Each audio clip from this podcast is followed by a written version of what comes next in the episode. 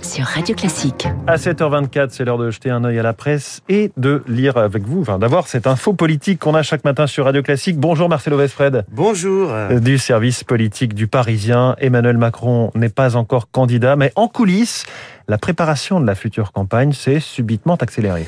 Oui, figurez-vous que le bras droit du président de l'Élysée, Alexis Collère, s'apprête à être aussi son bras droit, son bras droit pour la campagne.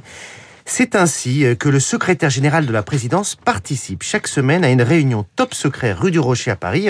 C'est à quelques pas de ce studio. C'est là que se trouve le siège de l'REM qui va servir de QG. Cette réunion, c'est un moment stratégique. On se penche sur l'organisation de la campagne, sur ses orientations, sur les recrutements aussi, comme celui d'une directrice de la communication pour le futur candidat. C'est une ancienne de chez L'Oréal et de Shell, Domintil Fafin, qui a été choisie. Elle est arrivée il y a un mois. Autour de la table, un peu moins de 10 personnes, toutes vont jouer un rôle clé, comme le ministre des Outre-mer Sébastien Lecornu, le patron de LREM, Stanislas Guérini, ou l'ancien conseiller de Jacques Chirac et de Nicolas Sarkozy, Jérôme Perra. Hum. Ces discussions se font dans le plus grand secret, jamais en pleine journée, pour éviter qu'on dise que le secrétaire général de l'Élysée s'occupe de la campagne sur son temps de travail les macronistes ont peur de cette accusation et ont hmm. pris les devants.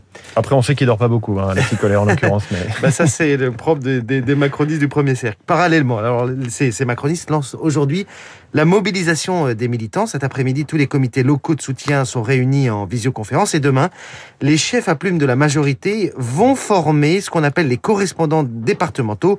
En gros, tous ceux qui vont s'occuper des porte-à-porte et des tractages. Alors, que révèlent ces grandes manœuvres? Ça montre qu'on entre dans le sprint final. Le 19 janvier aura lieu le grand discours euh, d'Emmanuel Macron au Parlement de Strasbourg, moment fort de la présidence française de l'Union européenne. Après cette date, le chef de l'État peut se déclarer à tout moment. Encore faut-il hein, qu'il soit sorti du pic de la vague Omicron. Les proches du président considèrent qu'il faut faire le dos rond encore pendant 15 jours pour commencer à souffler. Ça nous amène à février. Il ne restera donc plus beaucoup de temps. Qui dit euh, François campagne très courte dit pas de temps pour l'improvisation. Hum. D'où cette intense préparation en coulisses et loin des regards. L'info politique de Marcelo Vesfred du Parisien. Merci Marcelo. David Abiker, les titres de la presse à la une ce matin. Alerte sur le pouvoir d'achat. C'est la une du Parisien aujourd'hui en France. Bruno Le Maire y annonce tout de même que le prix de l'électricité ne dépassera pas 4%. À la une des échos, la majorité présidentielle pousse à de nouvelles baisses d'impôts. L'élection présidentielle dans trois mois n'y est peut-être pas étrangère. À quoi ressemblera la campagne de Macron? On vient d'en parler, se demande l'opinion. Un style cash, une durée ramassée, peu de grands quelques idées fortes, un opéra punk, résume un soutien du futur candidat. À gauche, c'est le candidat imaginaire qui fait la une de la Croix qui a donné les clés du journal à Molière. À gauche, c'est encore Hidalgo et Taubira dos à dos en première page de Libération. Le Figaro met Omicron en une. L'espoir de sortir de la pandémie. Le magazine Sciences Humaines fait la une sur la France d'après, tandis que Philosophie Magazine pose cette question. Qu'est-ce qu'un bon français? Ah. Le magazine Photo Légende euh, vient de sortir, après Zidane, Bardot et Coluche, ce trimestriel met De Gaulle à la une.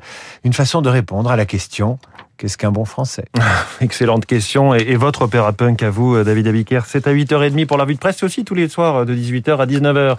Renaud Blanc, bonjour. Un opéra punk donc dans la revue de presse à 8h30. Bah, pourquoi pas un petit peu peur. Mais, mais pourquoi pas Il va mettre un peu de musique. Eh ben, écoutez, avec David, tout est possible. Votre invité, Renaud, ce matin. Bernard Salanès, hein, le président de l'Institut ELAB, il vient nous présenter le baromètre ELAB, radio classique sur la popularité de l'exécutif et du personnel politique. Premier baromètre de l'année 2022 euh, et il est très intéressant car Emmanuel Macron recule assez nettement. Baromètre réalisé après la petite phrase du chef de l'État sur les Français non vaccinés. Côté euh, personnalité politique, qui a l'image la plus positive, qui progresse, qui au contraire chute Eh bien, réponse avec Bernard, euh, le président des labs, Bernard Salanès, à 8h15. Ce baromètre radio classique, on en reparlera une demi-heure plus tard avec Cécile Cornudet des Échos et Alexis Brézé du Figaro.